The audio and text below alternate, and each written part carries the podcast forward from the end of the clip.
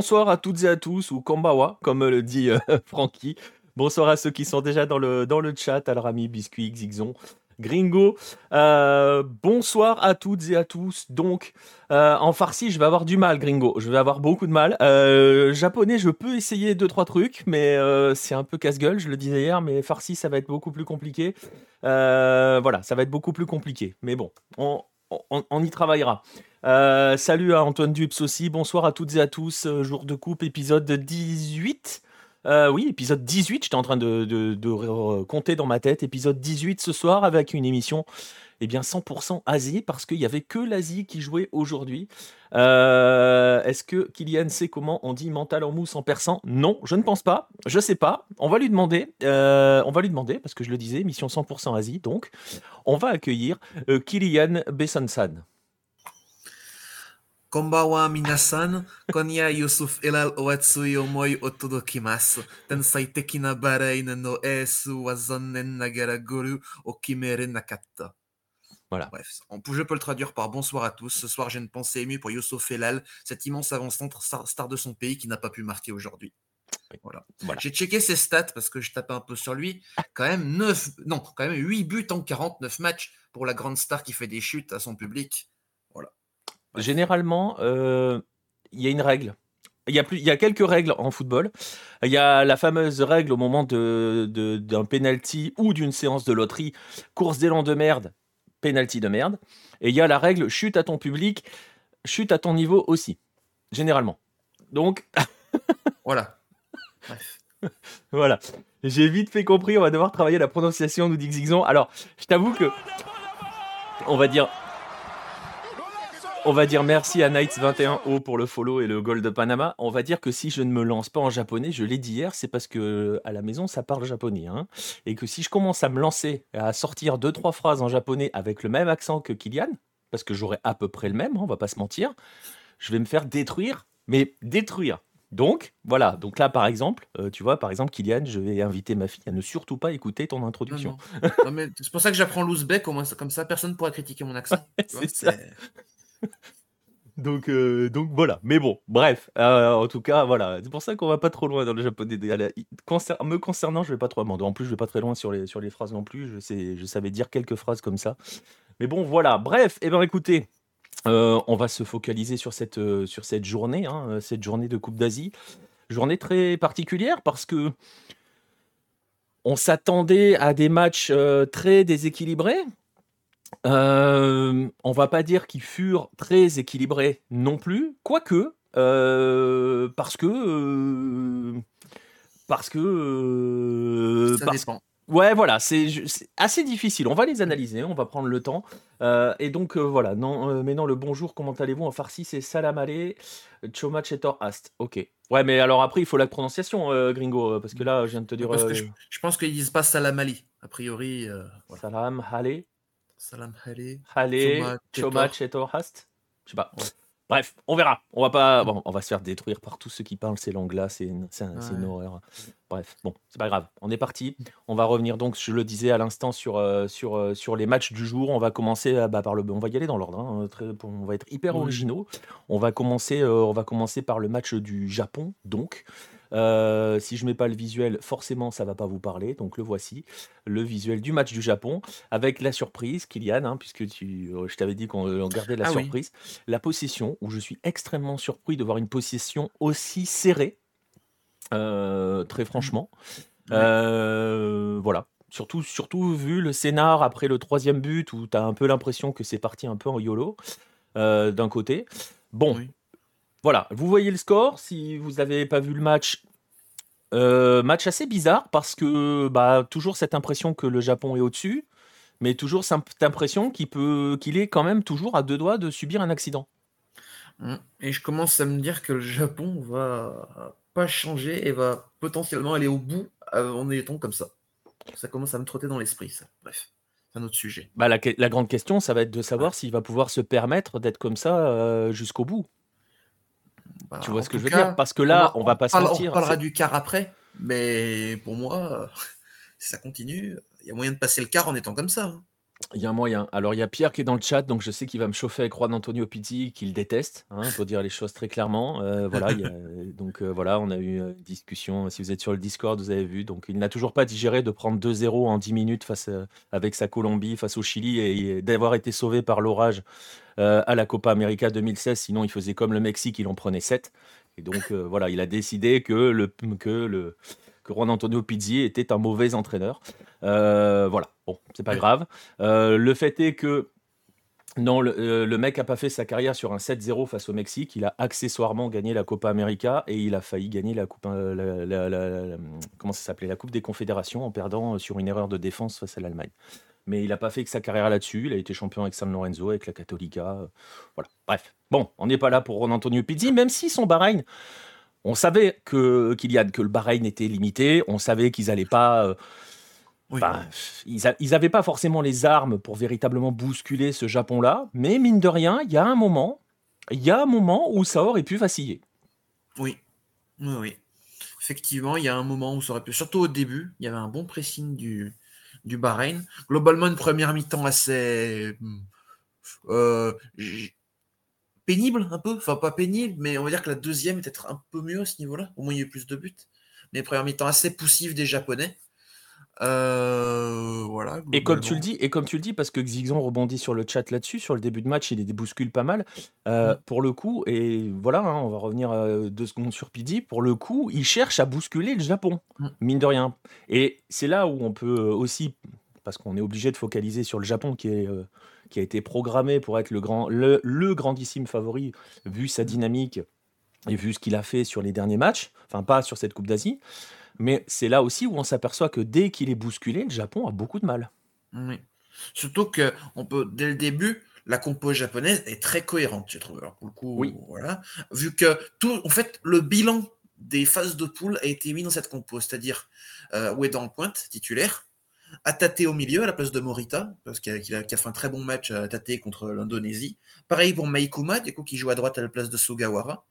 Et, euh, et en défense centrale, Machida, je ne l'avais pas trouvé mauvais, mais finalement, ça part sur une Peritakura Tomiyasu. Sinon, après, bon, on va pas parler du poste de gardien parce que ça c'est à part. Bah, on va en parler justement après de Suzuki, mais oui. Bah, en, fait, sur les joueurs de champ, c'est cohérent.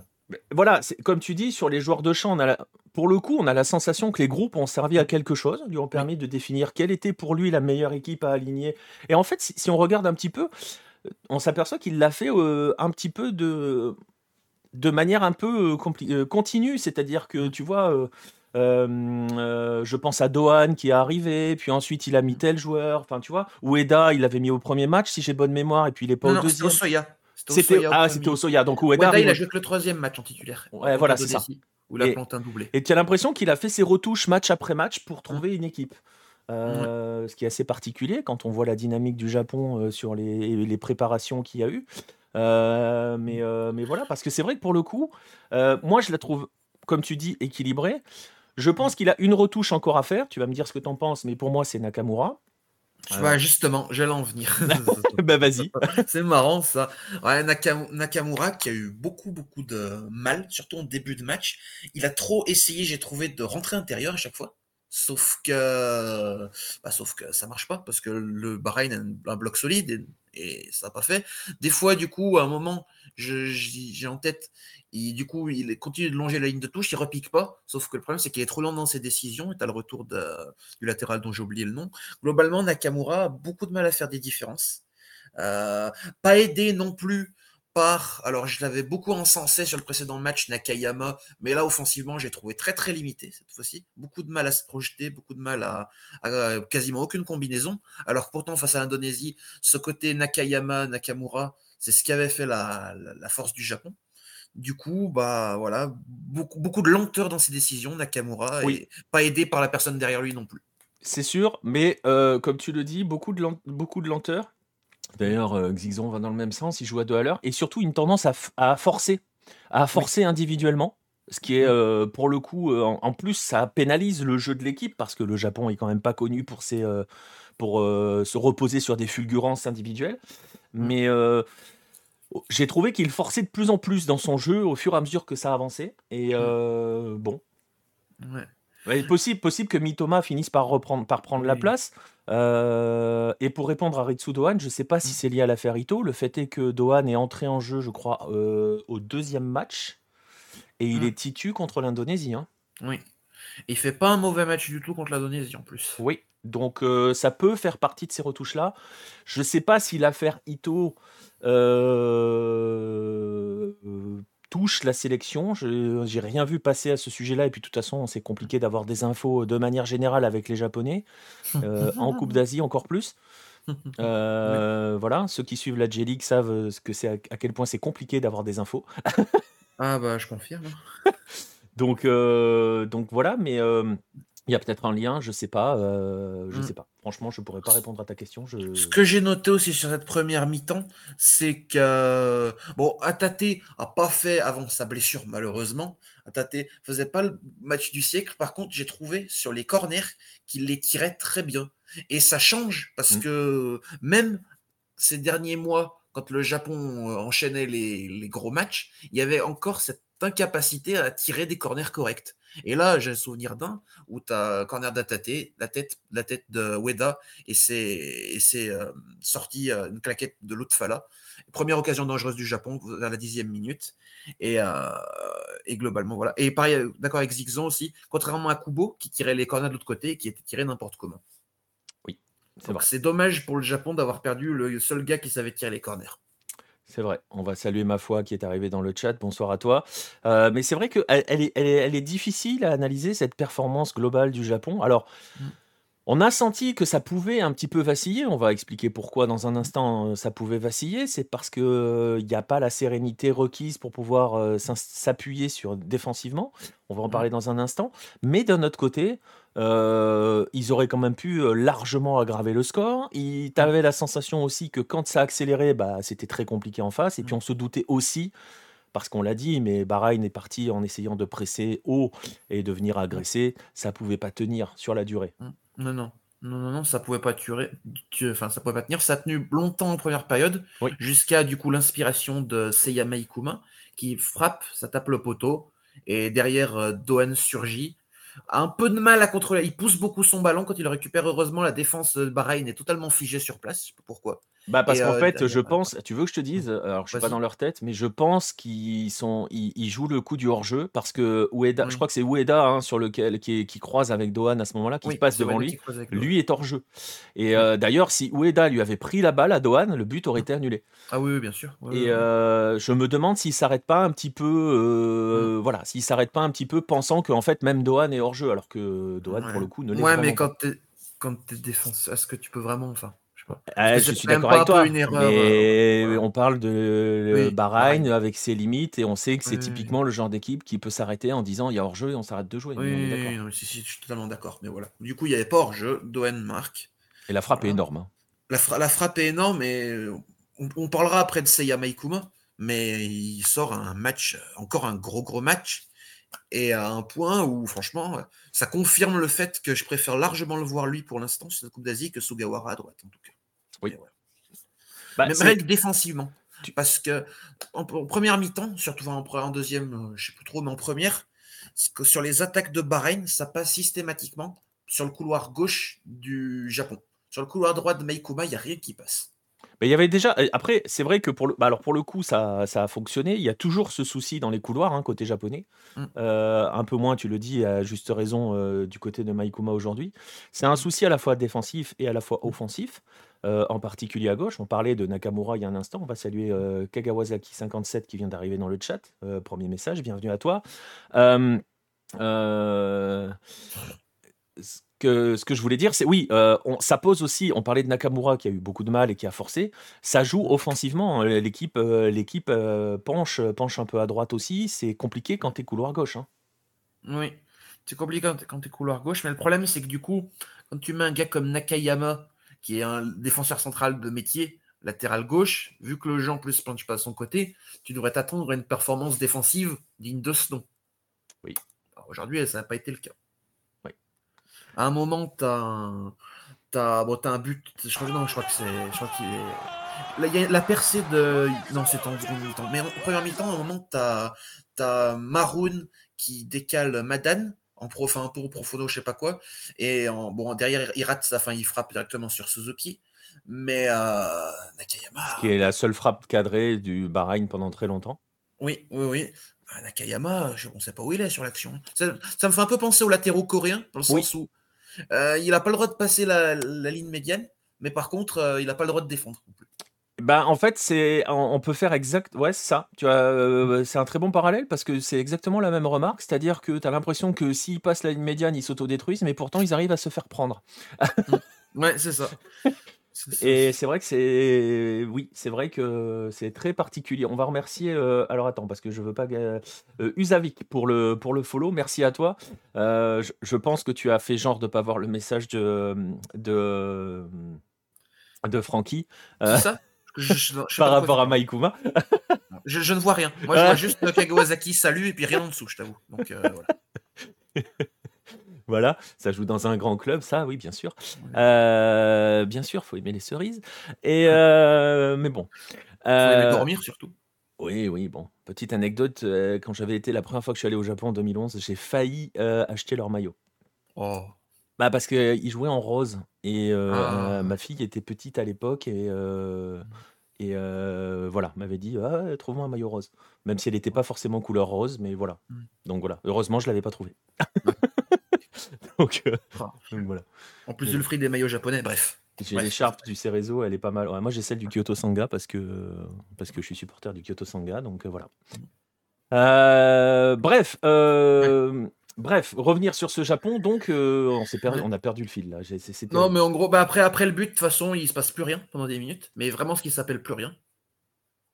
Fin de Oui. première mi-temps. Et Oui. du coup, par contre, début, début de seconde mi-temps, le Japon rattaque d'entrée. Et pour le coup, le rythme que met le Japon début de seconde mi-temps, je le trouve pas mal. Oui, et provoque du coup la grosse erreur défensive. Euh, Et c'est Ouais, pour ouais, ça ouais. que c'est c'est très particulier ce Japon, parce que c'est pas, t'avais la, Mm. t'as la sensation que si qu'ils peuvent accélérer, Mm. et que quand ils accélèrent, bah oui, ils vont faire des dégâts quoi. Dix- Vraiment, les 10 premières minutes de la seconde mi-temps, tu les joues comme ça tout le match, bah, il y a 5-0 à la fin. C'est ça. Et, et, et d'un autre côté, et d'un autre côté, euh, quand tu vois ce qu'ils gâchent en Mm. fin de match, Oui. le match peut finir tranquille à 5-1, 6-1. hein. Après, après, en fin de match, c'est différent parce que le C'est Bahreïn. est cuit, il n'y a plus rien, mais Ouais, voilà. Mais on oui. sait aussi que le Japon oui. euh, a tendance à creuser les écarts sur, euh, sur la durée. Mm. Oui. Donc, euh, donc voilà. Et ce but, c'est c'est là où c'est aussi très paradoxal, c'est que euh, oui, As- A- Asano a, a- a bien gâché, mais bon, après, euh, Asano met un joli but aussi, hein, le troisième, et il tombe à point nommé, et on va y arriver tout à l'heure à ce troisième but, parce que Euh, le troisième. euh, le Japon mène quand C'est même. Ueda, pas Asano. Le troisième. C'est Ueda, j'ai dit quoi? Oui, T'as dit que c'était Asano. Oui, c'est Ueda. J'ai dit une bêtise. Euh, c'est pas grave. Euh, c'est la fatigue. Qu'est-ce que je voulais dire? Euh, À 2-0, 49e, je crois, à peu près. euh, donc 49e, d'entrée de deuxième mi-temps. euh, tu te dis, le match est plié.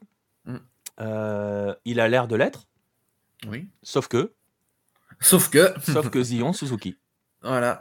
Alors, déjà, avant de parler de, de l'intervention de Suzuki, on va déjà dire que sur le corner, Nakayama, qui est au marquage du joueur bah, du Bahreïn, il est à 3 mètres. Donc, je sais pas comment il veut espérer, espérer le battre de la tête en étant à 3 mètres de lui.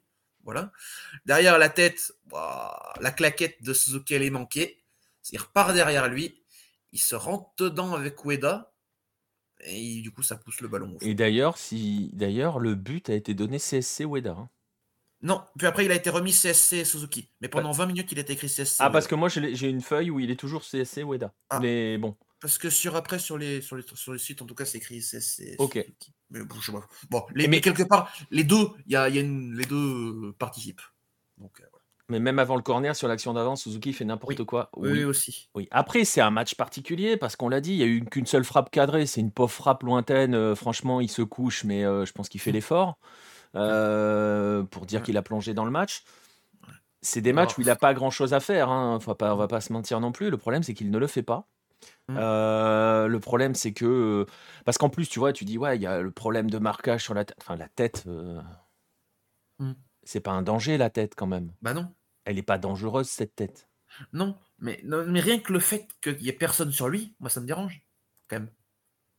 Oui, mais tu vois ce que je veux dire. Oui, je, je, je, totalement ce que tu veux dire. Avec un gardien, entre guillemets, dans le bon sens, euh, franchement, euh, voilà. Euh, et, on arrive à ce qu'on disait déjà l'autre jour, parce que c'est pas la première fois dans cette Coupe d'Asie que Zion Suzuki n'est pas, bah, n'est pas sécurisant pour sa défense. Sur les quatre matchs, en fait. C'est ça, en fait. Sur aucun match, le problème, c'est qu'il ne mm. peut pas faire, il peut pas le sortir maintenant. Tu peux pas changer ton gardien mm. maintenant. Il aurait pu le faire éventuellement sur le match de l'Indonésie. Parce que si ça marchait pas dans l'absolu, il disait, bah non, mais je faisais tourner. Mais là, il est là, euh, Moriyasu, il est bloqué, il est bloqué jusqu'au bout avec Zion mm. Suzuki. Et pour l'instant, euh, ça fait quand même flipper quand euh, tu arrives sur des matchs couperés quand même. Puis c'est que plus le temps passe, plus ça va être, ça va être brouillé dans sa tête à Suzuki et ça sera de pire en pire en plus. Donc. Bah après, je sais pas dans quel état il est bah. psychologiquement, mais c'est vrai que le problème, c'est qu'il n'a pas fait une seule intervention dans aucun match où, où il peut se dire voilà, c'est bon, ma compète est lancée. Il a quand même arrêté la grande frappe à ras du sol du Royo Sofélal, quand même. C'est vrai. Voilà.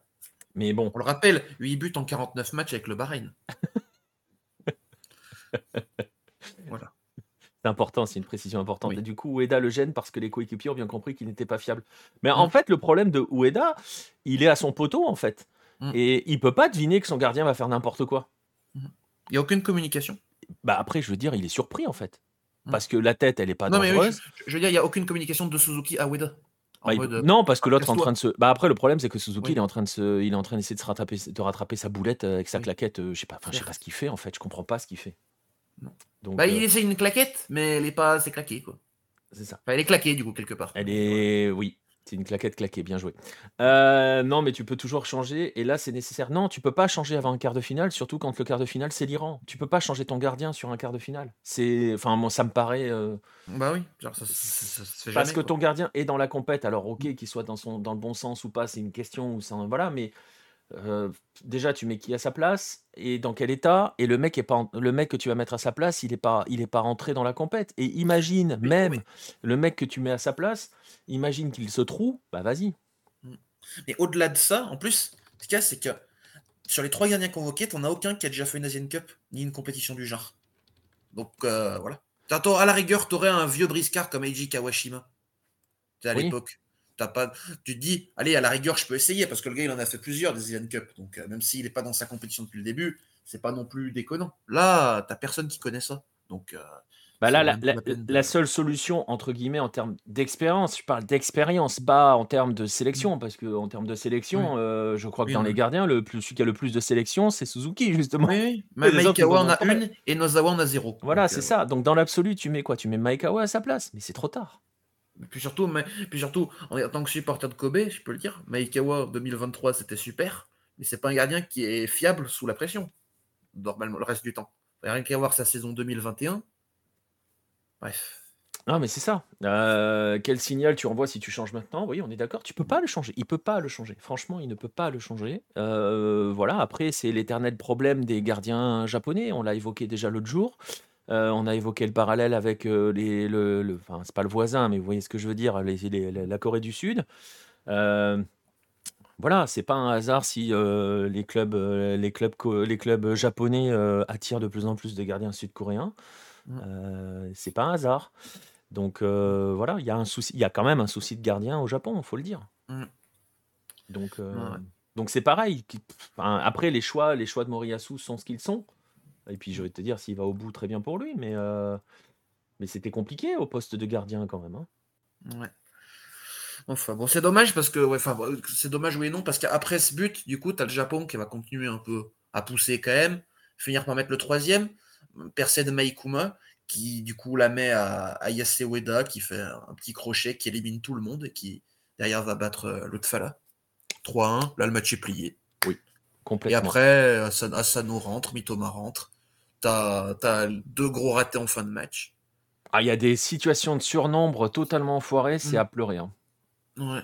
C'est à pleurer. Mais euh, voilà, retour de Mitoma, oui. Euh, non, Thomas Price n'est pas dispo, Pierre. Euh, déjà, c'est Genzo Wakabayashi. Voilà. Voilà. Bien dit. Bah non, mais quand même. Un minimum, Pierre Gerbeau. Euh, Ouais. voilà, mais c'est vrai que je voyais, hein, pour deux secondes, hein, je fais une parenthèse sur le revient en parenthèse sur le gardien. Oui, il y a Kosuke Nakamura qui aurait pu être appelé, euh, Daniel Schmidt aurait pu être appelé, je vois les noms. Euh, qui c'est qu'il avait appelé récemment aussi le gardien du centre frais aussi, je crois. Ouais, Kisuke Sako, mais il était blessé. Ouais, c'est ça. Et puis Koseitani, ouais, effectivement. Oh, il, est- remplaçant des deux Belges. Ouais, c'est ça, quoi. Donc, il, il, il a pas, il a pas signé en J-League, là? Si, retourne en J-League, mais. Il va chez le promu, là, non? Ouais, ouais, ouais. Mais. euh, Mais c'est pareil, en termes d'expérience, et dans l'absolu, c'est Schmidt, quoi. Oui, oui. Après, tu peux même, en, en- en tant que hipster, j'aurais pu dire, j'aurais pu aller chercher euh, le récemment japonais par Kilgyu, qui sort une saison énorme en J-League. Il est japonais maintenant? Oui, parce quand il est né, enfin, il était né au Japon, nationalité coréenne, puis il a repris la nationalité japonaise. Vu qu'en a- Corée, c'est même pas la peine pour lui. Il a pas déjà déporté le maillot coréen? Jamais. Ah ouais, t'aurais pu aller le chercher, parce que lui, pour le coup, c'est une Mm. valeur sûre du championnat. Mais bon, Ah, tu vas puis- pas le chercher au moment de maintenant, quoi. Non, entre, entre- oui, non, tu- ma- maintenant non, mais genre, en troisième gardien, peut-être ça aurait été. Rien, rien que. Le problème de Suzuki, c'est que peut-être qu'il se dit aussi derrière que non seulement il fait des bourdes, mais en plus, qui derrière lui, ça serait pas rassurant pour le Japon pour eux non plus. Je sais pas, Enfin, je sais Ouais. pas, c'est compliqué. Ouais, non, non, c'est très compliqué. Franchement, le, le- le- le gardien, c'est très compliqué. Euh, Ouais. Voilà, pour dire les choses. euh, Parce que et puis et puis parce que la position de gardien, c'est facile une fois qu'on est dans la compète et on se dit euh, euh, voilà quoi. Mais euh, Mais il y avait peut-être Takaoka? Oui, Takaoka, mais il est en MLS, donc euh, Moriyasu, c'est pas que ça existe. Ouais, c'est ça. Hein. Il connaît Voilà. pas encore. Non. Non, non. Depuis, depuis, depuis que Yoshida y est allé, euh, oui, c'est plus qui c'est. Ma hiérarchie, c'est Nakamura, Schmidt, Par, euh, Osako et Takaoka. Bah, nous dit euh, Monsieur Cast. Ouais. Mais euh, ouais, ouais, non, mais parce que Mm. Takaoka, pour le coup, Ah oui, il, fait- il a fait des sacrés perfs à Vancouver. et puis il en faisait déjà avant en J-League, Oui. donc euh, Ah, sa saison 2022 avec Yokohama, c'est quelque chose. bah ouais, c'est ça. Et il est parti, il est parti en MLS au Whitecaps. Franchement, faut y aller au Whitecaps. Hein. Donc, Ouais, donc ouais. euh, voilà, parce que bon, ça fait partie des équipes en MLS où on se demande à quoi elles servent. Mais pour le coup, euh, après, il y a- en plus, il y a vraiment de très bons joueurs dans cette équipe-là. Mais euh, bon, bref, ça c'est un autre débat. Ouais. Mais pour le coup, lui, il a fait son taf cette saison. Mm. Donc euh, bon, il y a un problème de, ouais, il y a un problème de choix de gardien. Mais Problème bon, de gardien. voilà, pour pas pour clore la parenthèse euh, gardien de but, bah il y a pas de choix. Ouais. euh, il est bloqué avec Suzuki jusqu'au bout. On ne sait pas où sera le bout de cette sélection, Ouais. Euh, mais elle est toujours quand même frustrante hein, parce que on ne sait pas sur quel pied danser avec ce Japon. On sait pas. En fait, on ne sait pas s'ils sont capables de hausser leur rythme. Mais juste pour finir pour le Japon, en plus, ce qu'on a vu pour ces huitièmes, c'est que autant j'ai eu l'occasion de beaucoup critiquer les gardiens en poule, autant il y a beaucoup de gardiens qui ont haussé leur niveau pour ces huitièmes. Donc, et qui vont continuer sur leur lancée en quart. Donc, c'est d'autant plus risqué, enfin, d'autant plus stressant pour le Japon de se dire qu'au final, ce sera peut-être euh, en quart la seule équipe avec un gardien qui peut vraiment, qui est vraiment pas, vraiment pas dans sa compétition. Ouais, parce que même chez les éliminés, hein, on parlait de, du match d'Al-Qassar pour l'Arabie Saoudite. Face à la Corée du Sud quand il commençait à prendre un bouillon. Alors, côté qualifié, on parlait de, de Cho Yeon-woo qui, euh, hier, pour, enfin, pour le coup, a, fait, voilà, Ouais. a, a mis les choses en place. Et, euh, Shoyuno, il est là. Matthew Ryan, et même s'il n'a pas grand-chose à faire, il l'a fait. Pareil pour Beiravand, même s'il a provoqué un pénalty, on reviendra plus tard. Mais après, euh, le gardien du Tadjikistan, Yatimov, bah, là, il a fait une compétition de fou furieux. Voilà. Donc, euh, Ah ouais. Bah, en fait, on le sait aussi, il y a un moment où ce genre de compétition-là, euh, on va pas réinventer, euh, réinventer le football, ça se joue aussi avec le gardien. Mm. Et c'est vrai que sur les qualifiés, ceux qui restent, ceux qui restent en piste, à part, euh, à part l'Ouzbékistan, t'as que des équipes avec des gardiens solides. c'est ça. Donc euh, voilà, attention quand même, attention. Euh, Mm. Surtout que euh, on voit que ça se joue à des, des petits, des petits riens. hein. Il y a des matchs ne sont pas loin. On l'a dit, ce match, bon, Mm. ça aurait été quand même. On a, on a dit le Japon vacille, mais le match est pas proche de, basculer non plus. Hein. Non, non, non. On va pas. Euh, voilà. Après, bon, sur le Bahreïn, franchement, euh, il me Mm. semble qu'ils étaient déjà en huitième de finale euh, il y a 4 ans. Oh, sûrement, oui. C'est joué il y a 4 ans. Si tu me laisses C'était pas fait jouer contre la Corée du Sud ou quelque chose comme ça? Euh, attends. Si tu me laisses deux minutes, je peux te le dire. Euh, euh, alors, attends. Je sais pas s'ils perdent pas à l'arrache contre la Corée. Ouais, du Corée Sud. du Sud, euh, après prolongation. Ouais, c'est ça. Donc, euh, donc voilà. Euh, heureusement Ouais. qu'il n'y avait pas grand chose en face. Oui. Après, il y a quand même, voilà, malgré, tout, sur les phases où ça jouait, on a quand même vu des, du coup, des bonnes choses au final. Moi, je pense que, enfin, même si Nakamura avec le retour de Mitoma, bah, ça fera du bien. Ueda, 4 buts dans la compétition. Du coup, ah bah, de toute façon, lui, il a, il, a, il, a, réservé la place. Hein. lui, franchement, et ça contraste vraiment parce qu'en club, depuis le début de saison, c'était plus que compliqué. Là, ça va vraiment, ça lui fait vraiment du bien la compétition et il a vraiment, il donne vraiment tout pour le coup. Kubo dans l'entrejeu, un peu en, électron libre, un coup à droite, un coup à gauche, pareil, ça marche bien. Voilà. D'ailleurs, un vieux sage m'a soufflé un proverbe. Euh, Hitori no take wa futari no kamada yori. Un take vaut mieux que deux kamada. Voilà. Il est très en forme. Il est injouable. Quand il est comme ça, il est injouable. Euh, voilà, le but de Barini, c'est quand même un sacré CC, oui. Euh, à un moment, tu as remarqué que le Chili a raison euh, d'écrire sur les formations en 4-3-3 ou plutôt que 4-3-3. oui, bah oui, oui, bah oui. Le gardien, c'est essentiel. Mm. Donc voilà, mais bon, en tout cas, c'est passé. Il n'y a pas non plus. Voilà, il y a ce petit point d'inquiétude défensif et gardien. Sinon, on voit qu'il y a quand même des choses qui se sont mises en place petit à petit. Mm. Pour l'instant, le Japon n'a pas eu véritablement non plus à forcer, parce que c'est ça le problème. Euh, et c'est aussi pour ça qu'on se pose la question, est-ce qu'ils sont capables de hausser le niveau? Parce que pour l'instant, ils avancent sans avoir besoin de le faire, en fait. C'est ça, et au final, on a, tout, on a toujours... Ce match, il a quasiment répondu à aucune des interrogations. Non. On reste euh, exactement sur le même, euh, même statut quo, enfin, même, même, même sensation qu'après après, l'Indonésie. Et est-ce qu'on n'est pas aussi un petit peu, euh, est-ce que notre regard n'est pas un petit peu biaisé par tous ces matchs amicaux qui ont précédé, les branlés qu'ils ont mis absolument à tout le monde, Allemagne, et Allemagne, Tunisie, Canada, euh, euh, tout le monde s'est fait étrier dans ces matchs amicaux. Et est-ce que du coup notre degré d'exigence n'est pas trop élevé pour ce Japon? Parce que très franchement, quand on voit un Japon-Bahreïn, quand on est, et même même sur leur, leur, phase de groupe, quand ils jouent contre le Vietnam ou quand ils jouent contre l'Indonésie, on se dit attends, ils mettent des branlés à tout le monde. Là, on va pouvoir s'asseoir et voir du but. Ça va être des sets de tennis. Est-ce qu'on n'est pas un peu biaisé par ça aussi et qu'on oublie que ça reste quand même, euh, ça reste quand même une grosse compète quoi? Bah c'est ça, c'est ça. Puis après, on sait aussi que ces dernières euh, dernières années, le Japon euh, tient aussi beaucoup à performer contre les équipes occidentales, on va dire. Alors que paradoxalement, continentalement, les résultats ces dernières années, rien que les qualifs, par exemple, à la Coupe du Monde 2022, c'est vraiment pas terrible. Donc, euh, est-ce que le Japon est pas en train de se tailler un peu comme une équipe aussi forte contre euh, forte face au football plus occidental, on va dire, plus européen, et en étant plus en difficulté face au, à son, au football asiatique, qui est très particulier. C'est pas faux. C'est pas faux. Et c'est vrai que le parfait contre-exemple à tout ce que je viens de dire, c'est le match de l'Irak où, euh, mmh. où, pour le coup, ils se sont fait aussi déjà beaucoup bouger. Euh, et on a vu que quand ils se font bouger, c'est très compliqué pour eux. Et leur quart de finale, on en parlera tout à l'heure, euh, ils vont quand même se faire bouger en quart de finale. Ah oui. Donc, il va y avoir un impact physique sur lequel il va falloir, va falloir tenir quand même. Parce qu'on a bien vu, là encore, en début de match, on l'a dit, quand Bahreïn décide d'essayer de les agresser avec ses moyens, bah, même avec ses moyens, ça, ça fout un peu le, bazar. Quand le Vietnam avait euh, décidé de les bousculer un petit peu, ça les avait mm. bousculés. Ouais, c'est compliqué. Hein. Et c'est pareil, c'est, tu vois, il y a le côté, est-ce que quand tu joues des matchs un peu plus contre des Européens avec... Euh, et en plus, c'est des matchs amicaux, donc c'est pas la même intensité. Oui, en plus de ça, en plus. Donc, euh, est-ce que ce Japon-là ne se fait pas piéger par un espèce de faux rythme qui lui a été euh, dicté par ses matchs en amicaux? Je mmh. sais pas. C'est difficile, hein C'est difficile. Mais bon, en tout cas, euh, voilà, le Bahreïn qu'on avait décrit comme étant l'équipe un petit peu cocu hein, du, groupe, hein, parce qu'il s'était quand même bien fait avoir par les, par les Jordaniens et les Coréens. des Jordaniens et des Coréens qui seront car pas le voilà. Ah, voilà.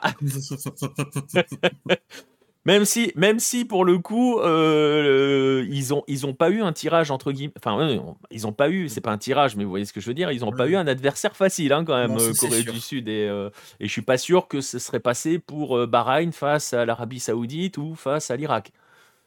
Non, Donc, euh, donc voilà. On peut se poser des questions sur leur aptitude à monter le niveau. Oui, bah on a toujours voilà, on, on continue de se poser la question SBBR, c'est exactement ça. Euh, c'est là où on va en rester sur, euh, sur ce Japon-là. Euh, voilà pour le Japon. On va regarder, on va parler du prochain adversaire parce que le prochain adversaire, pour le coup, c'était le deuxième match. C'est bizarre là, c'est bizarrement ils ont joué le même jour. Bon. Voilà, le, c'était le deuxième match, ce match entre l'Iran et, et la Syrie. Euh, Est-ce que Junya Ito jouera les prochains matchs? Ben, On ne sait pas trop. Euh, Monsieur Cass, euh, on ne sait pas trop, euh, c'est ce qu'on disait tout à l'heure, on ne sait pas trop non plus, j'ai pas eu d'écho ou de, j'ai rien vu passer dans ce sens-là, à quel point l'affaire, l'affaire qui touche Junya Ito a des répercussions, dicte les choix de Moriyasu, je ne sais pas. Je ne sais pas. Le Bahreïn va-t-il rester avec Pizzi? Bah, on verra. Euh, je pense que Bahreïn a réussi sa compète. Ils ont fini premier du groupe et ils perdent. euh, ils se font pas laminer par le, par le Japon. Donc, euh, je pense qu'ils sont assez satisfaits de leur campagne. Pizzi va faire les éliminatoires Coupe du Monde, je pense. Ouais. Et puis, euh, et puis voilà. Comme dit le proverbe, il ne faut pas aller chez... il ne faut pas chercher Mehdi à 14h en quart. Bien joué, je vois qu'il y en a un qui est très fort. Notez, et- et j'ai mis le visuel, notez le choix de la photo quand même. Oui. Confédération asiatique, les amis, hein, le choix de la photo. Voilà, Marrant, ça, quand même. c'est- ils sont forts. hein. Ils, sont, sont trop forts, forts. hein. hein. Ils sont trop Ah forts. ouais. Voilà, bon, pour ceux qui ne savent pas, c'est Mehdi Taremi, hein, la photo, euh, qui s'est fait exclure. Donc, euh, et qui était en larmes pendant la séance de tir au but. Euh, voilà, parce que ses nerfs ont un petit peu. Bah, normal, hein, la tension était forte. Parce que, parce que ce match. Ah bah. euh, Ah. On avait parlé euh, pour l'Arabie Saoudite, on avait dit euh, anatomie d'un suicide. Euh, là, Bah. c'est- presque anatomie d'un craquage. C'est l'Iran. A bah, j'allais justement dire, Jisatsu Obo Seiko Shita Sutori, l'histoire d'un suicide presque réussi. Et c'est incroyable. Alors, on va pas dévaloriser ce qu'a fait la Syrie d'Hector Cooper. On sait à quel point Hector Cooper peut être diabolique. Et il l'a montré, hein, il l'a montré jusqu'ici. hein. La Syrie est parfaitement organisée, Bon, euh, joue plus- avec beaucoup de calme, je trouve. En quatre matchs, la Syrie, t'as quand même une victoire contre l'Inde. Bon, ça, ça a la portée de beaucoup de monde. Un match nul contre 1-0. l'Ouzbékistan. Un match nul contre l'Iran au bout de 120 minutes. Et il y a juste la défaite contre l'Australie. Donc, c'est quand même un sacré bilan pour la Syrie. Oui, complètement. Euh, avec, avec, alors, ce qu'on disait par rapport à tout à l'heure au Bahreïn, en disant ils sont limités. Donc, vous gardez la notion de limite pour cette série, évidemment. On n'est pas en train d'en faire un ogre continental, mais avec des joueurs qui savent exactement ce qu'ils doivent faire, qui le font parfaitement. C'est discipliné, c'est organisé, c'est cohérent. Euh, Il y a des limites, forcément. La, limite, c'est que euh, c'est toujours très facile de mettre un bloc qui coulisse bien, qui récupère les ballons dans les bonnes zones, qui parvient à le sortir de manière propre, mais dès qu'il faut commencer à être un peu plus euh, créatif ou un peu plus talentueux pour créer des décalages devant, c'est plus compliqué. Oh, Bon. La fin de match. Oh, Oui. Oh là là. Bah oui, mais- On en parlera plus tard. Ouais, on en parlera après, mais bon. Euh, mais mais d'un autre côté, euh, eh bien c'est pareil. On a un Iran qui, très franchement, pff, franchement, jusqu'à ce, jusqu'à ce que ça parte en sucette, Mm. a fait ce qu'il fallait dans ce match. Bah, c'est la première mi-temps de l'Iran. Elle est bonne. Elle n'est pas parfaite parce qu'il y a des erreurs. Enfin, il y a des ratés. Mais ils sont pas inquiétés une seule seconde en première mi-temps. Non. Et le, enfin, hein, c'est pareil. Alors, il y a l'ouverture du score euh, peu après la demi-heure, si j'ai bonne mémoire. Ouais, gros, grosse charge de d'Ayamoussou qui vient contraster avec le reste de son tournoi qui était parfait. Malheureusement, il fait une grosse faute. Penalty, voilà. Et ouverture du score de, de l'Iran. Et globalement, la première mi-temps, même s'il y a eu quelques ratés, bah, c'était c'était nickel. Il y a eu un peu de mal quand même à rentrer. Euh, par, par rapport à- au match contre les Émirats, ça, ça combinait moins bien quand même, ça, parce que c'était plus difficile de, de trouver des espaces. Parce que les Émirats, à la défense, on, on l'avait dit, c'était Ouais. un enchaînement d'erreurs. Là, il n'y avait pas une seule erreur. Tout le monde était placé comme il faut. Du coup, pour trouver des espaces, le lien, le lien Azmoun-Taremi, il a eu du mal à se faire. Oui. Oui, bah après, c'est pareil. C'est lié aussi à la notion de Oui. manque d'espace. euh, parce que ça, franchement, la Syrie défend pas mal. Hein. Ah non, la, la Euh, défend même plutôt très bien. Ah oui, ça Euh, c'est sûr. Donc ce bloc-là, faut le bouger. Et Mm. c'est, c'est voilà, c'était la difficulté. Mais franchement, la première mi-temps de l'Iran, euh, Mm. il y a que 1 à 0. Et je suis en train de dire il y a que 1 à 0. Mm. Euh, donc voilà, en vrai, avec cinq nouveaux joueurs de la diaspora qui jouent leur premier match avec l'équipe syrienne, je suis assez fier. Ça donne de l'espoir pour la suite, nous dit Syriaz. Ah oui, oui, clairement. Après, tu as, des joueurs, les joueurs, parmi les joueurs qui sont là, euh, voilà, tu as des joueurs qui ont quand même. Qui ont vachement apporté. On parlera de Sabag. Bon, Mm. moi, je suis pas un grand fan de Sabag, même si, euh, voilà, il va gratter le penalty, mais derrière, euh, il fait des choix. euh, Je trouve que sur le coaching, en tout cas, il est très intéressant parce que, si tu te rappelles, pour la qualif contre l'Inde, c'est l'entrée de Ribin à la place de Sabag Ouais. qui donne la victoire à la Syrie. Ouais. Et là, c'est l'entrée de Sabag à la place de Ribin. Non, ou de. Non, non, là, là, le, le- le- le changement, le changement, il est forcé, en fait. Euh, D'ailleurs, alors, c'est- un choix, en fait. Enfin, plus. Alors, Oui, non, non, il- oui. Mais il y a un choix, il y a un choix. Le choix, c'est de parce que il a euh, ah comment il s'appelle? Attends, je vais retrouver. Euh, Alaswad qui se blesse. Ah, c'est à la souhaite, pardon, autant pour moi. Oui, non, Alaswad se blesse, doit être remplacé. Et moi, si j'ai bien vu les images, parce que juste Mhm. avant, on avait le, le- les, Syriens qui étaient en train de s'échauffer. Ils étaient trois ou quatre à s'échauffer. Et Sabag, il est assis sur le banc. On lui fait enlever sa chasuble, on lui- euh, son chasuble, on lui fait mettre le maillot. Il a même pas ses protèges et tout. On- et donc. Hector Cooper, quand il doit faire le changement parce que l'autre est blessé, appelle Sabag, qui, je suis même pas sûr, se soit beaucoup échauffé. Si tu Ouais, vois ce du que je veux dire. Du coup, non, mais je t'a- je t'avoue que c'était la partie du match que j'ai Mais pour, le, mais pour le coup, c'est un choix. Pour le coup, il fait le choix. Il pourrait Oui. très bien appeler un mec qui est en train de faire ses Oui, mais c'est- depuis une demi-heure. Et c'est ça ce que je veux dire, c'est que au final, sur le premier match, c'était le changement tactique qui a payé. Et là, c'est exactement pareil. En fait, c'est l'en- l'entrée du, nou- enfin, de- du joueur qui est. Enfin, l'entrée, elle a payé directement. Ah Oui, oui, complètement. Et en plus, il fait un choix, euh, pour le coup, euh, tactique. Bon, alors après, euh, l'intelligence d'Hector Cooper, je pense qu'on la connaît tous. Hein. Euh, Je Oui. veux dire, c'est voilà. Plus, Quel que soit le continent sur lequel vous vous promenez, vous l'avez déjà croisé forcément. Donc, donc voilà. Mais c'est vrai qu'en plus, il fait entrer un autre profil parce que sa bague, c'est pas le profil de Mahmoud Alaswad, hein, clairement pas. Mm. Donc, il change aussi un petit peu son organisation à ce moment-là. Et, euh, et puis oui, ça paye quasi tout de suite en fait, Ouais. quasi tout de suite. Euh, Sabak, c'est un peu le Everton Camargo de la Syrie. Ouais, pas à ce point-là parce que bon, mais disons qu'il fait pas toujours les bons choix devant. Au moins, il aura apporté plus de choses qu'Everton Camargo. Ah bah, Camargo, il a juste rien apporté, euh, Si, à un moment, il a fait un tout droit, ça a fini en 6 mètres. c'est vrai. Euh, en tout cas, si la Syrie va en finale, mettez votre PL sur l'adversaire, comprendra qui comprendra. Ouh, je l'ai pas celle-là. En rapport avec, avec le coach, j'en sais rien. Euh, je sais pas. Cooper, il Euh, perd souvent en finale? Je sais pas. Bah, en tout cas, il perd toujours au tir au but parce qu'il me semble que c'était lui à la tête de l'Ouzbékistan en 2019. Euh, quand oui. ils perdent contre l'Australie au tir au but. Ouais. Donc, euh, et en huitième, non, pas en huit, si en huitième, c'est en huitième l'Ouzbékistan en 2019. Euh, oui, face à bah, face à l'Australie. Oui, c'est ça, face à l'Australie, ouais. Ah ouais, ouais, ouais. Euh, Cooper a tendance à perdre ses finales. Ouais, mais là, il est... Ah, ok. Euh, bah, la Syrie n'ira pas en finale de toute façon parce que ce match, euh, voilà. On va y revenir dans un instant parce que bon, donc on le disait, jusqu'ici tout va bien. L'Iran contrôle son match, aurait dû tuer le match. Oui, surtout Azmoun. Euh, encore une fois, on en, a- on en avait parlé aussi contre, contre les Émirats. Beaucoup, beaucoup d'erreurs de sa part, sur, sur les frappes, sur les. Sur, sur tout, malheureusement. Mais surtout sur ses frappes, il en rate plusieurs. T'as aussi euh, Khayedi qui rate quelques-unes. Ouais. Même si, pour le coup, il a fait un- quand même un bon match sur son côté. À gauche, très, très, très, très mobile. Euh, mais voilà. Et, et, et, Et puis, euh, alors je sais pas, comme disait Xixon, je sais pas s'ils ont joué les mains dans les poches, euh, mais il y a une, enfin, le penalty fait basculer le match, Mm. euh, concrètement, et véritablement. Euh, alors, ce penalty, c'est très bien joué de la part de Sabag, euh, que ce soit au niveau de l'appel, parce qu'il n'y a pas hors-jeu et ça se joue à rien, mais il n'y a pas hors-jeu. Mm. Euh, et après, il joue bien le coup. Après, joue il y a une bien. grosse erreur de Beravant quand même, parce que le tacle, il Oui. est sale. Ouais, ouais. C'est c'est fou parce qu'en plus, lui aussi, il faisait une très bonne euh, compétition. Et ouais, il a craqué sur, sur cette action. Derrière penalty. Et là, et après, bah, c'est l'Iran. Du coup, Et voilà. ça- tout le monde panique. Et ben c'est ce que j'allais te dire. Euh, Et au-delà de la panique, Mm. ça pète une, ça pète un boulon. Et on l'avait dit, l'ennemi de l'Iran. On a fait que le dire. On a fait que le dire. L'ennemi de l'Iran, c'est l'Iran. Euh, L'Iran, si jamais, et on l'avait dit en plus en présentant ce match, on avait dit attention parce que si ça devient un bourbier, Mm. ils peuvent exploser dans leur tête. Et ils ont complètement explosé dans leur tête. Plus d'organisation, un jeu qui ressemble plus à rien.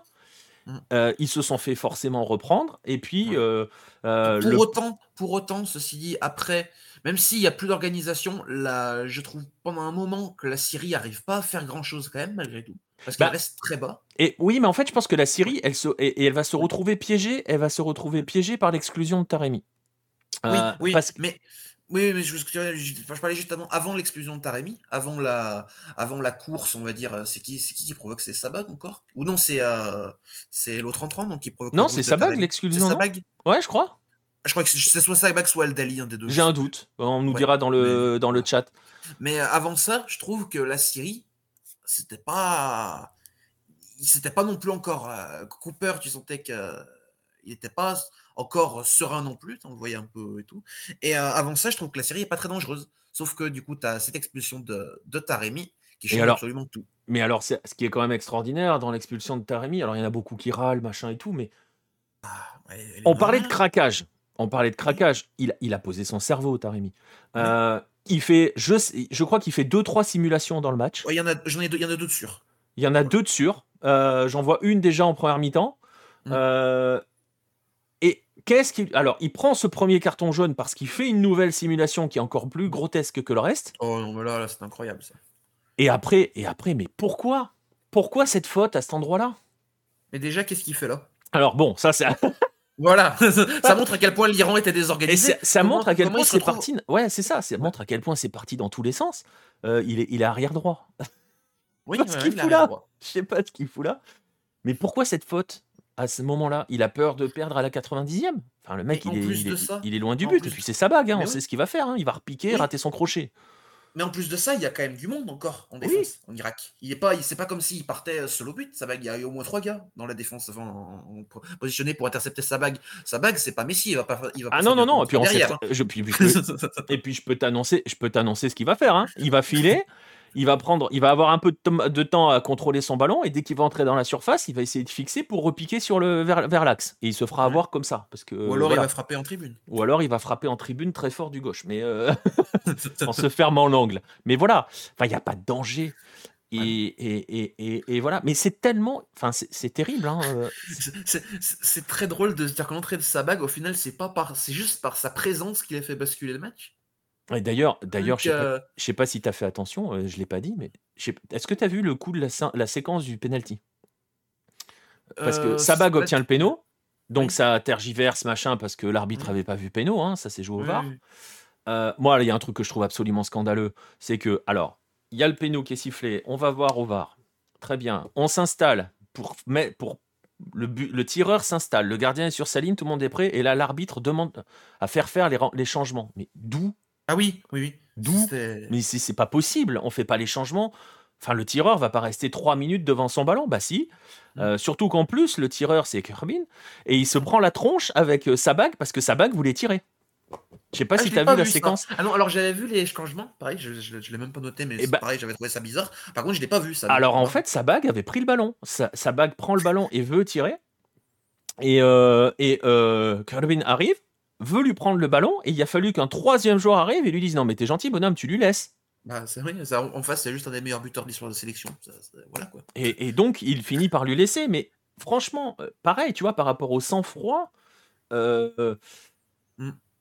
par rapport au sang-froid, le mec, il a fallu qu'il se batte pour récupérer le penalty qu'il devait tirer. Parce qu'en plus, je pense que dans la hiérarchie, c'est réglé comme ça. Et je pense que Bah. ça a grogné depuis le banc de touche parce qu'il y a deux, trois images où on voit euh, Sabah qui regarde le banc de touche et qui fait genre, allez vous faire foutre. Mais. Mais euh, voilà, ça a gros. Donc il y a ça, et il y a le fait qu'il doit attendre 3 minutes 50 avant de pouvoir tirer. Mais Mm. c'est- un truc de fou quand même. Il y a, fa- il y a un moment. euh, voilà. Je peux Euh, comprendre parce que sinon, franchement, pour le coup, le reste de l'arbitrage, je l'ai trouvé bon aujourd'hui. Oui, oui, oui, oui, oui. Oui. Mais on a vu des choses ces derniers jours qu'on n'a pas vues aujourd'hui. oui, Voilà. oui, oui. Euh, c'est vrai, c'est vrai.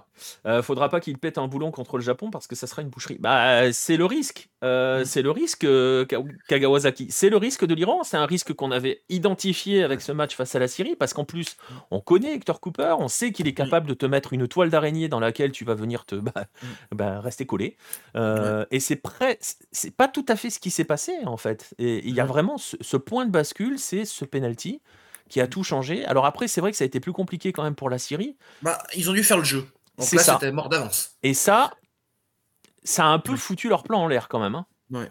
Parce que mm, on peut même pas dire que l'Iran, honnêtement, tu regardais le bloc iranien, t'avais quand même largement des espaces à exploiter, mais ça été incapable. Oh, il y avait tellement d'espace à exploiter. Alors attends, parce qu'il faut que je me retrouve. euh, euh, c'est euh, Khalilzadeh, à la fin du match, il est mort. Il y a une séquence Oui. en prolongation où il a trois ou quatre fois des crampes. Il en Oui. peut plus pour ben, jouer sur lui.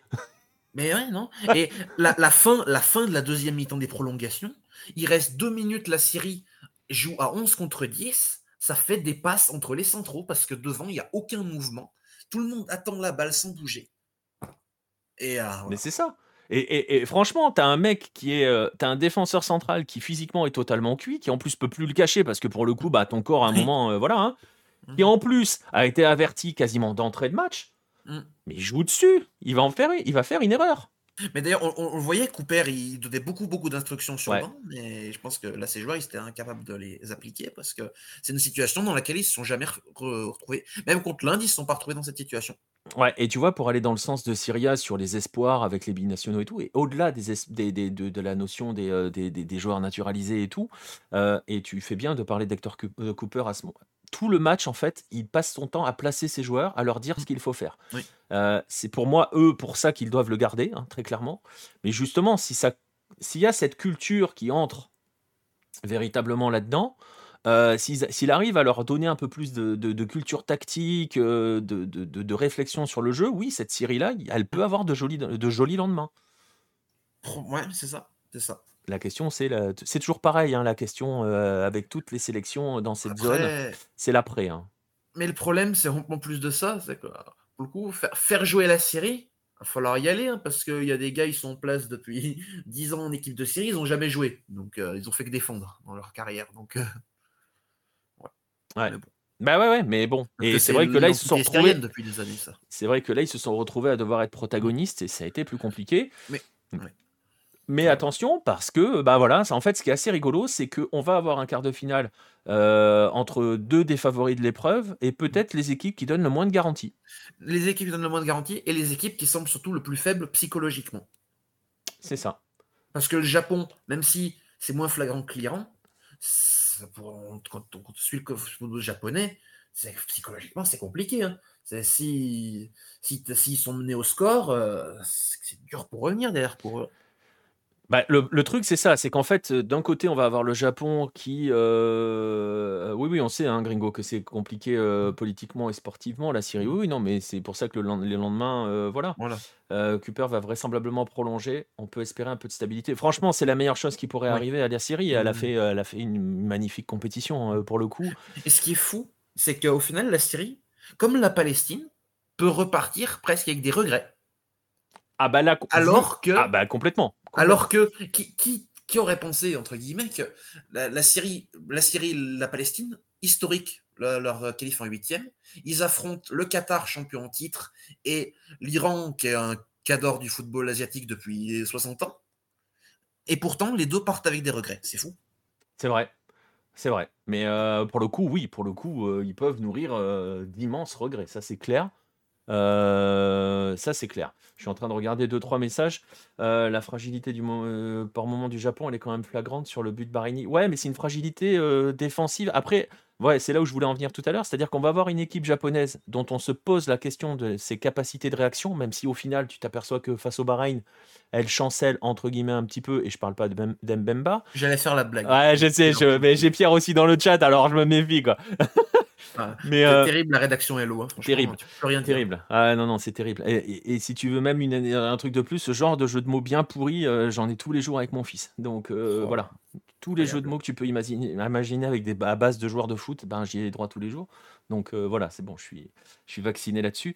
Mais et d'un autre côté, on a donc cet Iran là qui, alors qu'il a tout en main, sur un fait de jeu, peut complètement exploser. Je vous voyais hein, dans le chat, vous disiez tout à l'heure, euh, en 2019, ils pètent un câble, euh, justement, ils perdent comme ça en demi. Oui, clairement.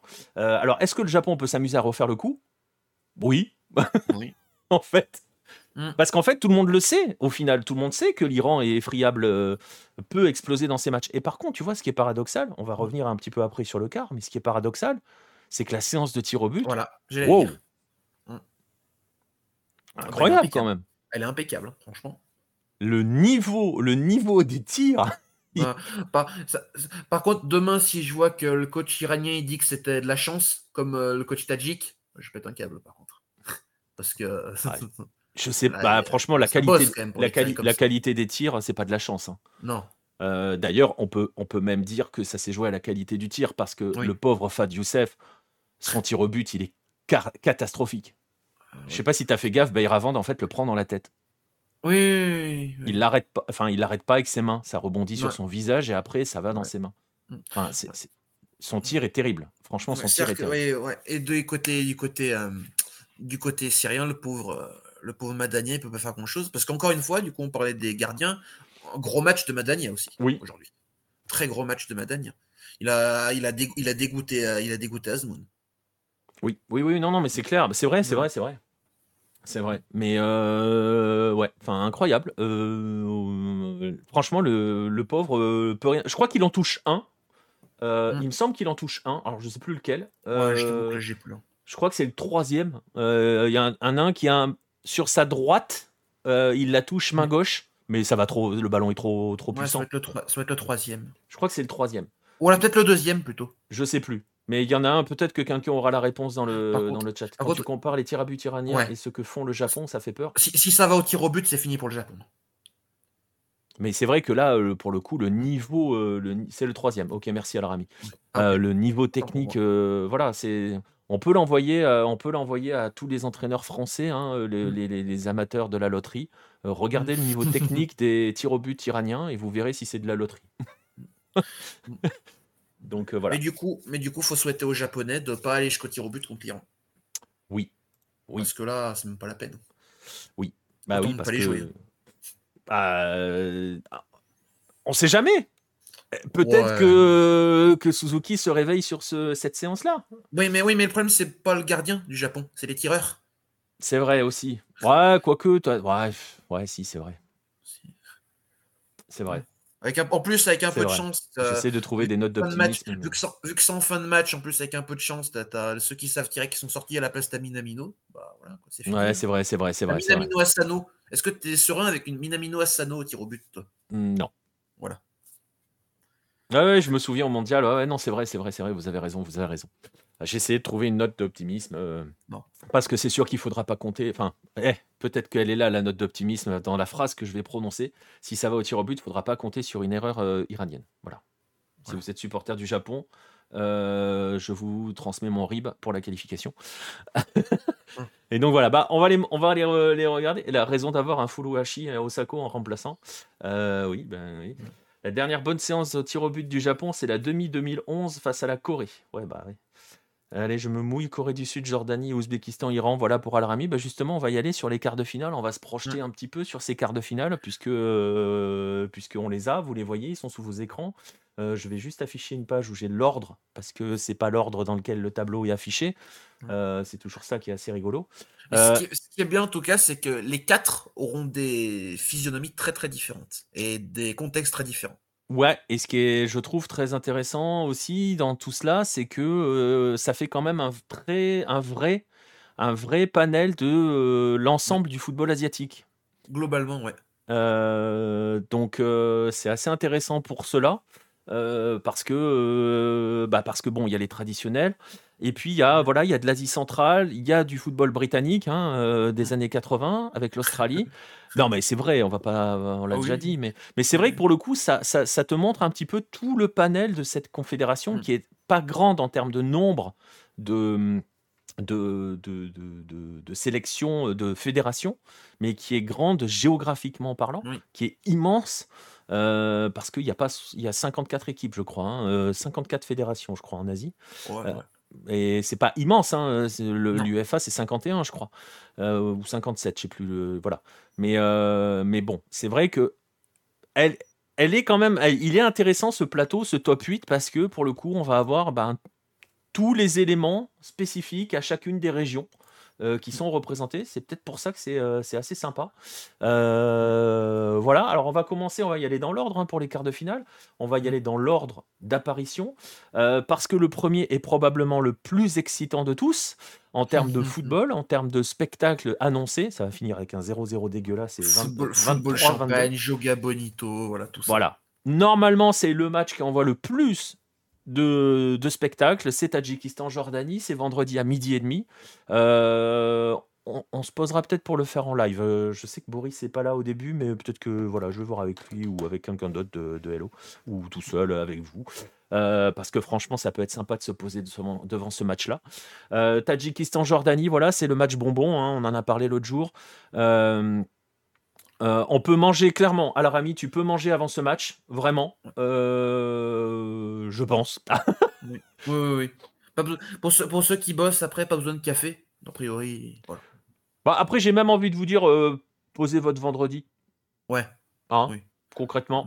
Alors, par contre, par contre euh, bon, euh, une fois qu'on va sortir de ce, de ce Tadjikistan-Jordanie, il va falloir bien se mouiller la nuque parce que on, risque, on risque le choc. Hein. puisque derrière, c'est Australie-Corée du Sud. 16h30, Australie-Corée du Sud. Australie-Corée du Sud à 16h30 Ouais. C'est bizarre, hein Mais pourquoi ils n'ont pas inversé? Je sais pas. Parce que du coup, ça veut dire que les Jordaniens vont regarder leur match à, fin de matinée et les Coréens, ce sera la nuit. Bah écoute, ouais, je vais aller vérifier s'ils n'ont pas inversé, mais sur la feuille que j'ai, euh, voilà. mais je te crois, mais. Non, non, mais c'est vrai que ça serait logique qu'ils inversent, mais euh, bon. Euh, non, non, c'est bien ça. Ouais, bah. Ils n'ont pas inversé. C'est le plus grand écart du coup. Alors qu'en plus, franchement, pour le coup, qu'ils inversent ou pas, on s'en fiche un peu quand même. Oui, ça change pas grand-chose. Euh, on s'en fiche un peu, mais non, non, non. Alors, Tadjikistan-Jordanie sera arbitré par notre ami irano-australien Ali Reza Fagani. C'est quand même assez amusant de mettre un arbitre australien pour décider de qui sera l'adversaire de l'Australie. Non, non, mais attends, c'est marrant de mettre un arbitre australien pour l'adversaire d'Australie, et c'est marrant de mettre un arbitre d'origine iranienne pour arbitrer le Tadjikistan. C'est vrai. C'est vrai. Là, force à la Jordanie. Hein. Oui, force à la Jordanie, c'est vrai. Voilà. voilà. Moussa, on croit en toi. Team Moussa Tamari ici. Euh, voilà, donc ça, ce sera le match de, 14h, de midi 30, 16h30, Australie, Corée du Sud. Euh, voilà, hein, euh, avec la. Est-ce qu'on a la nationalité de l'arbitre? Australie, Corée du Sud, oui. Ouais. Au, Mans. Ah, dommage. En arbitre japonais, ça aurait été sympa. Non, ça ira. Bouge pour la Corée. Tu veux que je te dise? J'ai pas encore, les noms sont pas encore affichés là où, c'est inscrit, mais je te parie que le Qatar-Ouzbékistan sera arbitré par un japonais. Oh, ce, serait, ce serait surprenant. Ils ont pas déjà eu un japonais, la remarque? Attends, c'est peut-être, euh, ça serait peut-être un peu gros. Ah non, ils avaient un chinois. Euh, ah, Qatar-Palestine, c'était un chinois. Ah. Allez, je, mets une petite piécette sur arbitre japonais pour Qatar-Ouzbékistan. Voilà. Ouais. Donc, donc voilà, Fagani, il est encore là, oui. Euh, faut pas qu'ils fassent la célébration du thé, les Jordaniens. Non. bah, en fait, ah si, ils peuvent. À plusieurs, devant leur public, ils peuvent. Oui, non, non, non, parce que c'est l'Ouzbékistan en face, euh, le Tadjikistan en face. Donc là, par contre, ça sera, ça sera pas bon. Ça. Ouais, c'est vrai. Bon, euh, voilà, il s'est pas pris une, peine disciplinaire. Écoute, sur la feuille que j'ai. Bah, on, est en, on est en Asie. Attends. alors déjà, on est en Asie.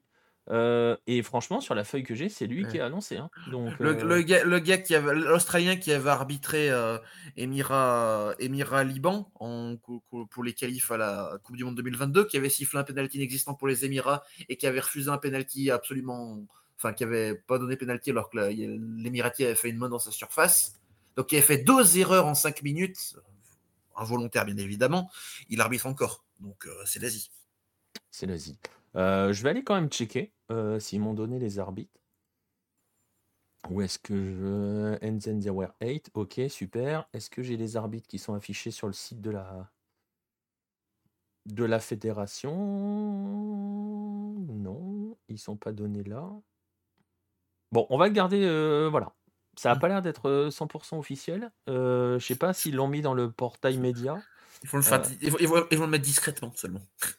Ouais, ouais, j'essaye de voir. non, il n'y a pas le non, il n'y a pas le nom des arbitres de la désignation. Bon, on va le garder de côté, on sait jamais. Mais bon, après, il n'y a aucune raison à ce que Fagani soit exclu, hein. Il a pas mmh. il a pas fait de en plus, on l'a dit l'autre soir, il a pas fait d'erreur, hein.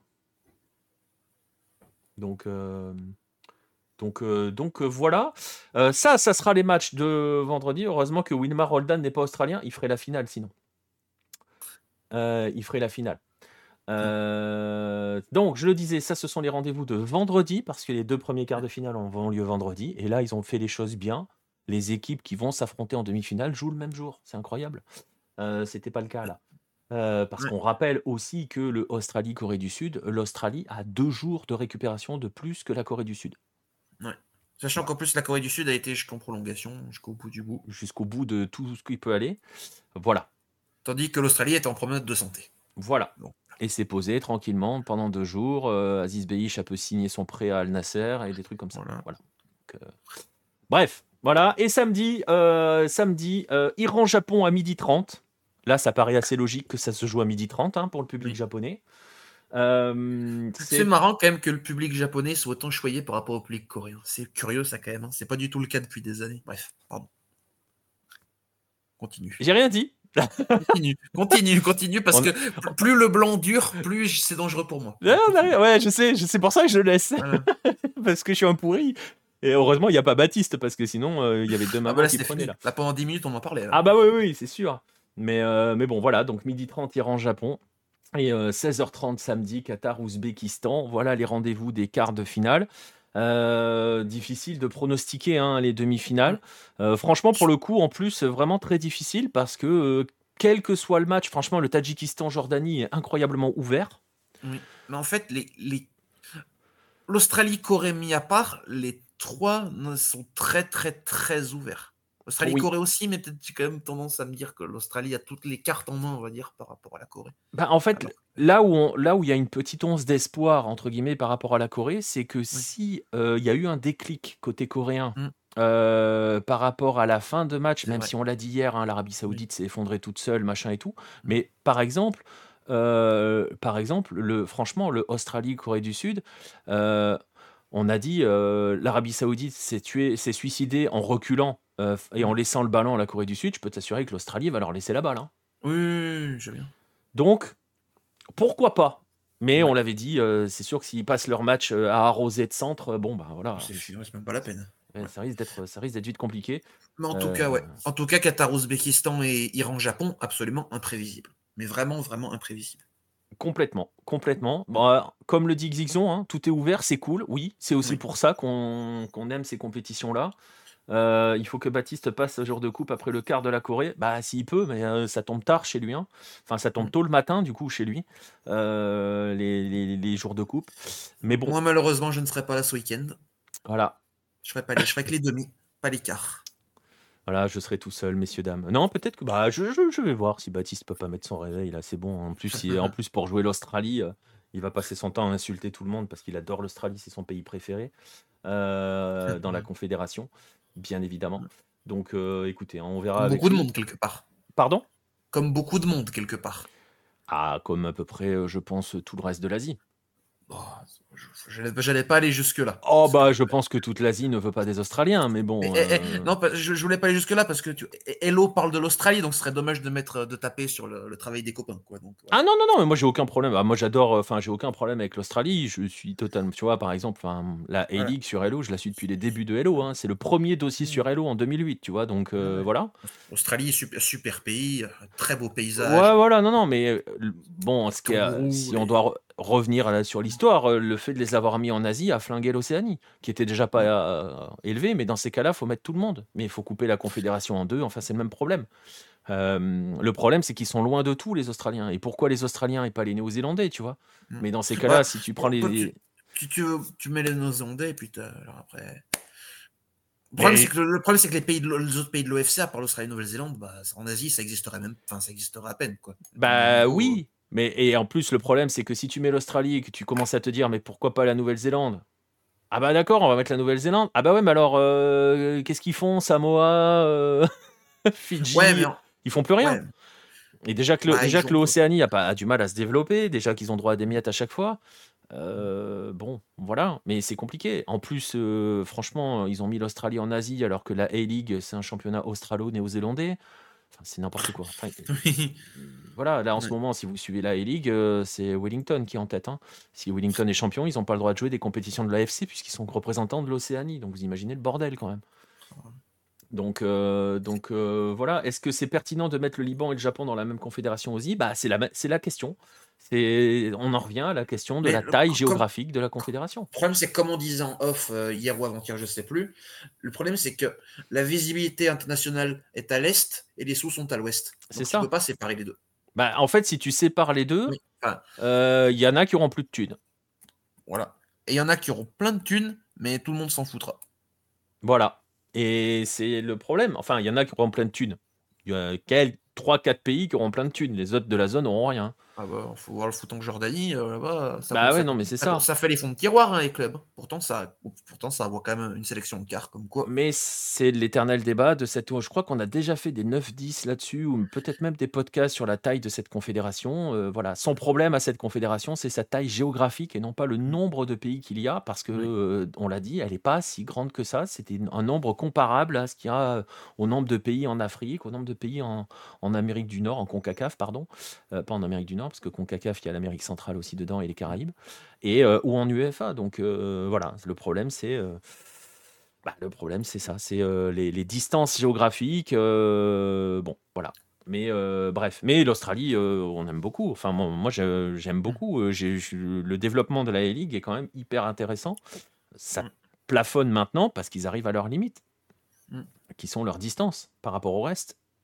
Et Mm. par le fait qu'ils ne peuvent pas lutter parce qu'ils n'ont pas de visibilité, puisque leur club joue pas la. Enfin, continental. En plus, tu vois, c'est les seuls à s'être véritablement sanctionnés avec la Covid. Oui. Donc euh, eux, ils ont perdu des places en Champions League parce qu'ils faisaient pas, ils faisaient pas le, ils faisaient pas les, les matchs sur des hubs. Pourquoi? Parce que les mecs étaient en quarantaine. Mm. Donc euh, voilà, on a des nouvelles de la future D2 australienne? Elle arrive, elle arrive. Euh, Il y a des clubs qui ont été sélectionnés. Ah, il y aura une, il y aura une D2 australienne? Ouais, ouais, ouais, ils mettent en Ah, place une, sympa, ouais, ils mettent en place une D2, Ah, une vraie pyramide. Euh, pas encore de promotion relégation tout de suite, mais ça viendra à terme. Mais en gros, ils veulent, euh, ils veulent véritablement faire ça. On avait, on en avait parlé avec Antoine dans un 9-10 et ça c'est, euh, on a, ils ont, ils ont donné. Est-ce qu'ils ont donné les clubs? Je crois qu'ils ont donné les clubs. J'ai un, un trou de mémoire, mais, mais, mais voilà. Mais ils vont véritablement. Eux, franchement, ils, ils travaillent, ils font des choses pas trop mal Pendant- à leur échelle. Pendant ce temps, fol- folklore asiatique, petite anecdote, la, la Singapour Première Ligue reprend dans un mois. Il y a un dixième club qui est censé être euh, ar- arrivé, il a toujours pas été annoncé. Voilà. Magnifique. Mais voilà. tu vois justement, anecdote pour finir. Mais tu vois, par exemple, la différence, c'est que l'Australie, pour la D2, elle a fait, euh, elle a fait une sorte d'appel d'offres. Plein de clubs, euh, euh, plein de clubs, plein de clubs se sont ont, ont posé- ont déposé leur candidature, ont déposé leur dossier, et ils en ont retenu un certain nombre seulement. En plus, ils vont s'appuyer sur des, sur des équipes euh, historiques de, du, du football australien euh, qui remontent aux années 20, 30, enfin, tu vois, euh, toutes les équipes ethniques de l'époque. Euh, donc voilà, il y a, y a un peu de tout. Il y aura encore des équipes. Je crois qu'il y a une équipe basée à Auckland. Donc il y aura une équipe néo-zélandaise. Mais bon, voilà, il y a toutes les franchises, pas mal de franchises historiques du football australien. Et je vous invite à écouter ce que l'on a déjà écrit, euh, à, écouter ce que l'on a enregistré et à lire ce qu'on a écrit. Euh, sur le sujet, il y a pas mal de trucs là-dessus sur Hello, sur le football ethnique euh, en, Australie, l'importance de ce football, on appelle ça le football ethnique, hein, des Croates, des Italiens notamment, euh, et de l'ancienne Yougoslavie de manière générale. Euh, voilà, et euh, ils ont une des deux qui arrive, parfaitement organisée, ils ont un championnat qui est parfaitement organisé, un football féminin qui est parfaitement organisé, beaucoup mieux organisé que le football féminin en France par exemple, l'occasion une fois de plus de faire la bise à la Fédération française de foot et dans sa gestion Mm. du football féminin. Au, au- Japon, je te rassure, c'est pas bien mieux. non, mais pour le coup, tu vois, pour le coup, l'Australie est un. Franchement, il y a pas mal de pays qui pourraient s'en servir comme modèle parce qu'ils Oui. n'ont pas beaucoup de moyens. Financièrement parlant, c'est très compliqué. Ils ont des clubs qui tirent la langue. Mm. Euh, vraiment, pour le coup. Euh, genre Western United, c'est compliqué en ce moment. Euh, quelque part, comme tous les championnats en Asie hors, hors golf. Ouais, mais tu vois, par exemple, euh, Mm. ils ont quand même des, ils ont quand même des joueurs vedettes du championnat qui se barrent en Malaisie, quoi. Après, la Malaisie et euh, ils alignent. Oui, mais tu vois ce que je veux dire. Oui, oui, je sais bien. Je sais bien, je sais bien. Bon. Et euh, ils n'ont pas les moyens. Alors, ils ont un salary cap et tout, machin. Mais euh, il y a des problèmes d'affluence, il y a des soucis, ça plafonne un petit peu. Ils ont des petits soucis en ce moment. Enfin, depuis quelques temps, ils ont du mal à remonter la pente. La Covid a fait très mal en Australie. Mais euh, bon, pour le coup, ils bossent pas trop mal, euh, indépendamment du fait que euh, le patron de la ligue est un ancien du Citigroup. Voilà, euh, l'occasion de mettre une petite bâche aussi au Citigroup. Non, Ah, ça ne- fait plaisir, ça fait toujours plaisir ça. le Citigroup, oui, on te déteste. Voilà, bref. euh, ça, c'est les rendez-vous d'écart. On a fait une bonne grosse parenthèse, là, c'était bien. Ouais. Euh, c'est bien, ça comparé aux USA, c'est le bordel complet. C'est pas autant le bordel aux USA, mais il n'y a pas de D2 à proprement parler. L'USL est quand même ultra organisé, gringo. hein. Euh, L'USL aux, aux USA, c'est pas mal. Et la MLS, c'est pas mal organisé avec euh, MLS Pro Next et compagnie. Euh, non, franchement. mais, et en plus, que je ferme la parenthèse là-dessus, l'Australie s'in- s'inspire de ce qui se fait aux États-Unis. Donc voilà, la cré- même la création de la A-League était un modèle australien de la MLS. Donc voilà. Bref, je vous invite, on en a déjà beaucoup parlé sur Hello, on en reparlera si vous voulez, un de ces quatre. Il n'y a pas de souci. Euh, on va donc arrêter en... Bah, on arrive au bout, hein, euh, on a fait quand même Oui. une heure et quart sur deux matchs. hein. Euh, Oui. bref, une heure et quart sur deux matchs, mais c'est pas grave. Vous avez les rendez-vous des quarts, des quarts de finale, vendredi et samedi. Sachez que vos vendredis, et c'est pour ça que je vous disais posez votre vendredi, parce que l'Afrique arrive aussi vendredi, et ça ne se chevauche pas pour le coup, sauf si prolongation, et tir au but et machin, et c'est possible en plus avec l'Australie-Corée du Sud. Euh, Ça se chevauche pas? Oh, hein? quel, do- quel do- quel dommage ça ne se, se- quel dommage que ça ne se chevauche pas parce que franchement Bah, ça va se chevaucher un tout petit peu. 16h30. Ouais, si, ça se chevauche un tout petit peu, puisque Ouais, mais- je vais vous donner le programme de l'Afrique. Euh, Nigeria-Angola à 18h vendredi. Et après, il y a RDC-Guinée à il 21h. faudra, quand même, qu'il qu'il faudra quand même se taper une, euh, une heure et quart de- d'Australie-Corée. Voilà, mais ça se trouve, le match sera dingue. hein. On sait jamais. On Ah, sait jamais. On n'est pas à l'abri d'un accident. Toi-même, tu n'y crois pas. On n'est pas à l'abri d'un accident. 21h RDC euh, Guinée, euh, ça c'est vendredi et samedi Mali Côte d'Ivoire à 18h, Cap Vert Afrique du Sud à 21h. Euh, et bien voilà, messieurs dames, nous arrivons au bout de cette euh, de ce 18e épisode. Merci Kylian. Euh, Ah, merci. Et on se retrouve Ah. pour les demi. Hein. Ouais, pour les demi. Je serai là pour les deux. Voilà. Parce qu'en bon. plus, c'est pas sur le même jour, donc euh, voilà. Oui, oui, oui, bah oui, c'est, Ce serait dommage. Ah, allez, on dira rien. Bah, Voilà. Manquerait plus que ça joue le même jour. Ah ouais. Bref. Bref. Comme, on dit, comme on dit chez moi, Akita Kyushu, euh, Oyasumi Matane. Bonne nuit, à bientôt. Moi, je savais dire, je savais dire bonne nuit, je peux vous le dire. Oyasumi Nasai. Euh, ça veut dire bonne nuit, euh, si j'ai bonne mémoire. Euh, bref, voilà, on va en rester là. Fin de cet épisode 18 de Jour de Coupe. On se retrouve forcément pas demain parce que c'est la pause, que ce soit en Afrique ou en Asie. On se retrouve vendredi soir pour euh, les quatre matchs, les quatre premiers euh, quarts de finale.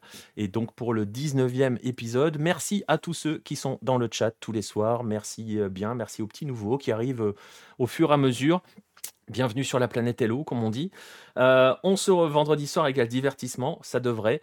Euh, merci à tous. Bonne nuit si vous allez vous coucher. Euh, bon match au pluriel parce que ça joue notamment en Argentine et ça joue notamment euh, au Mexique. Si vous voulez vous faire une bonne nuit de football, vous pouvez y aller. Euh, Il y a River qui joue à 1h30 contre Barracas Central. Je crois que c'est 1h30. Et vous avez euh, du Mexique, vous avez du Mexique après à 2h et à 4h. Bref, vous avez de quoi vous amuser. Bref, bonne nuit à tous ou bon match. Et on se retrouve vendredi pour le 19e épisode de Jour de Coupe. Salut tout le monde.